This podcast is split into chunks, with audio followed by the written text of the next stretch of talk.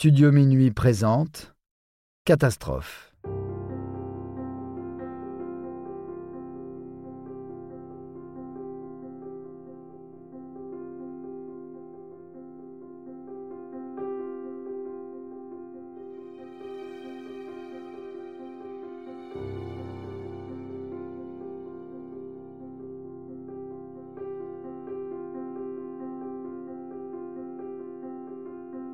La collision de Tenerife. 27 mars 1977. Le crash du siècle.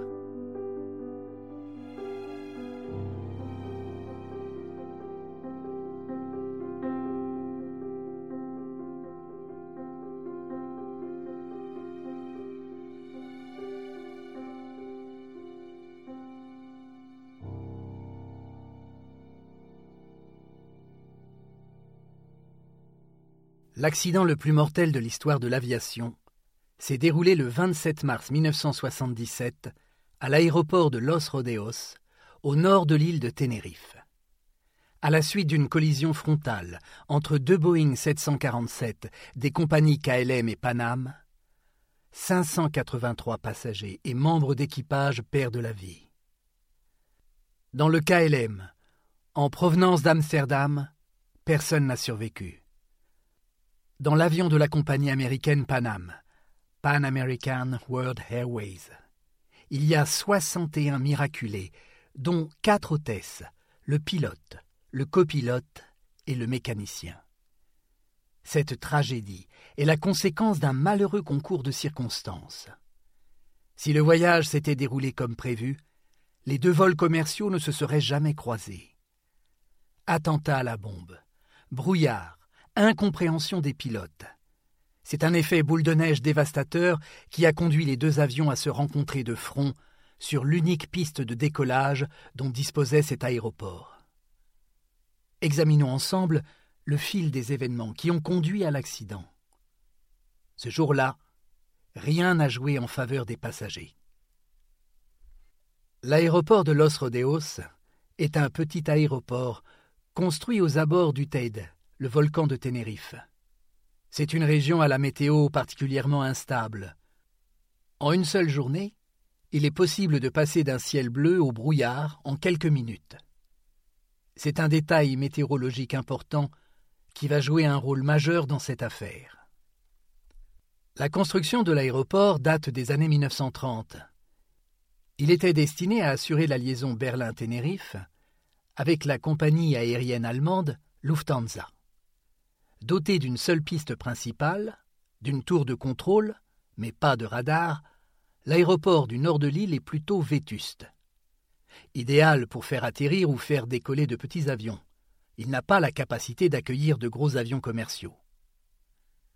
Ce dimanche 27 mars 1977, ce sont pourtant cinq de ces avions qui occupent le tarmac, dont les deux Boeing de la Panam et KLM. La cause de cet exceptionnel encombrement Une alerte à la bombe à l'aéroport de Las Palmas.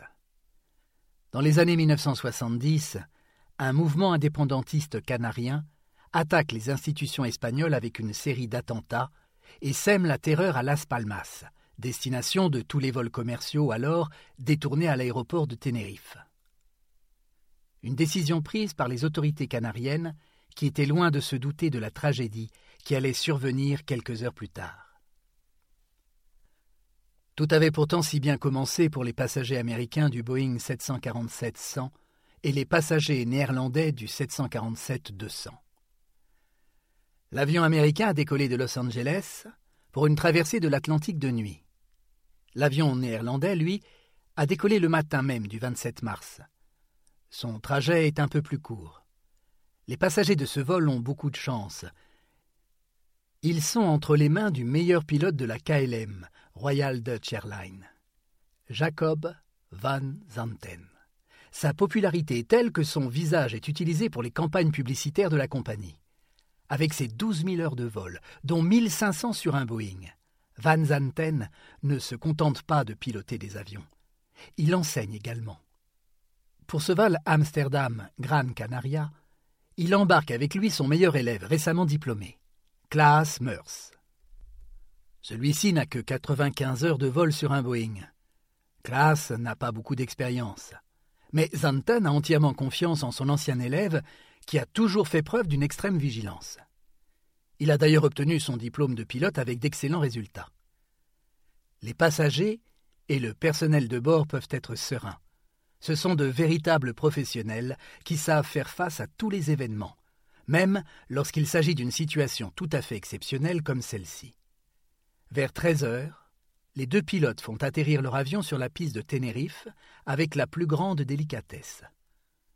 Il ne leur reste plus qu'à attendre que les choses s'améliorent sur l'île voisine. Pendant ce temps-là, dans l'avion américain. Il est 13h30 lorsque ce dernier arrive aux abords de l'archipel, après plus de huit heures de vol. Malgré la fatigue, les passagers sont très détendus. Les hôtesses à bord font tout pour assurer un service optimal. Certains boivent leur dernière coupe de champagne, d'autres finissent tout juste leur collation. Le commandant de bord, Victor Groups, annonce avec entrain leur approche de l'aéroport de Las Palmas. Assisté de son copilote, le commandant s'apprête à amorcer la descente.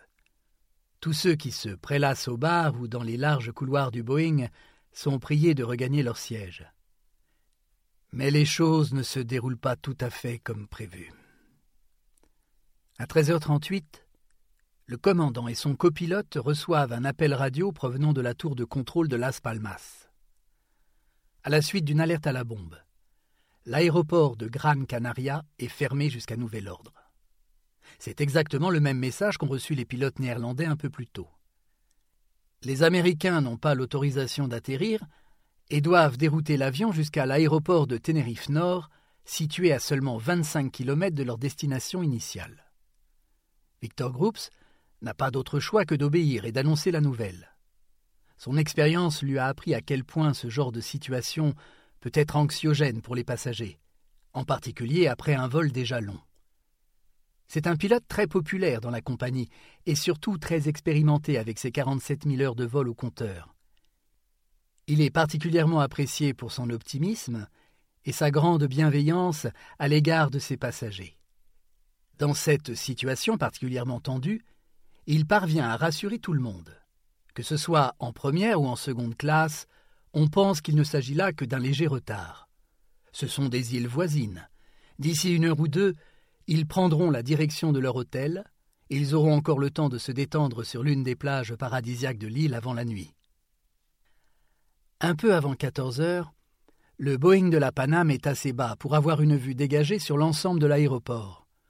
Grups et Bragg remarquent que la situation est beaucoup plus tendue que d'habitude. Ils constatent que l'aéroport est déjà saturé. Ils ne pourront pas repartir tant que le dernier avion n'aura pas décollé. Ils tentent malgré tout de faire bonne figure. Ils débarqueront les passagers et attendront tranquillement que l'alerte à la bombe soit levée.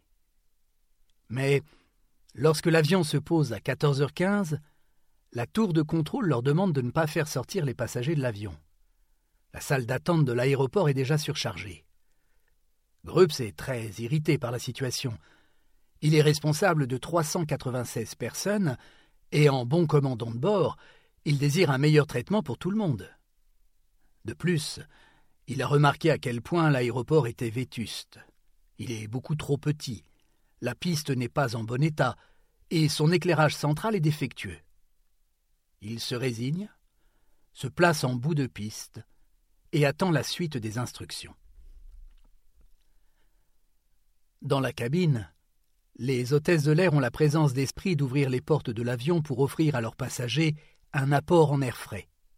Elles continuent également leur service, proposant boissons et collations pour faire patienter les voyageurs. Devant l'avion de la Paname se trouve un autre avion Boeing. C'est le 747-200 de la compagnie KLM. Ce dernier est en plein ravitaillement. Sa présence crée un véritable désordre sur la piste que les contrôleurs de la tour ne parviennent pas à maîtriser. Ce dimanche, ils ne sont que deux pour gérer ce trafic tout à fait exceptionnel. Quinze minutes après que l'avion de la Paname a atterri sur la piste, les autorités canariennes prennent la décision d'ouvrir à nouveau l'aéroport de Las Palmas. Tous les appareils peuvent quitter la piste, les uns après les autres.